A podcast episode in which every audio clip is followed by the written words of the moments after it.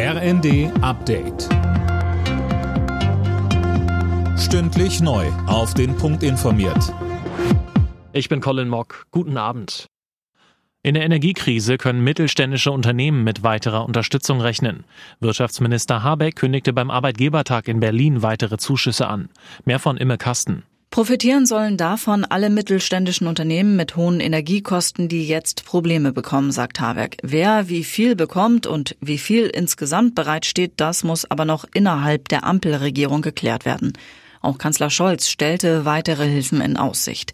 Arbeitgeberpräsident Dulga hatte zuvor erneut vor einer Pleitewelle gewarnt und stärkere Unterstützung seitens der Politik gefordert. Der Fall hat bundesweit für Entsetzen gesorgt. Jetzt ist der Tankstellenmörder von Ida Oberstein verurteilt worden zu lebenslanger Haft. Das Landgericht Bad Kreuznach verurteilte den Mann wegen Mordes und unerlaubten Schusswaffenbesitzes. Der 50-Jährige hatte einen jungen Tankstellenmitarbeiter im Streit um die Maskenpflicht erschossen. Der Mann hatte die Tat später gestanden. Die Verteidigung hatte auf Totschlag plädiert. Wenn der Bund 100 Milliarden Euro für die Bundeswehr ausgibt, muss das auch für den Klimaschutz gehen.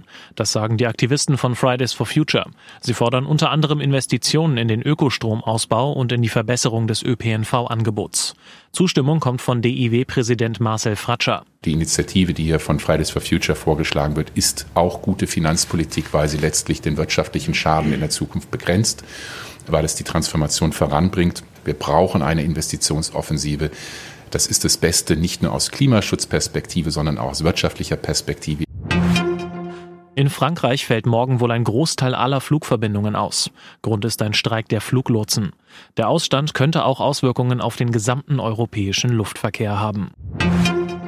In der Fußball Champions League sind heute Abend drei deutsche Clubs gefordert. Der FC Bayern empfängt zu Hause den FC Barcelona. Außerdem trifft Leverkusen auf Atletico Madrid und Frankfurt spielt in Marseille. Alle Nachrichten auf rnd.de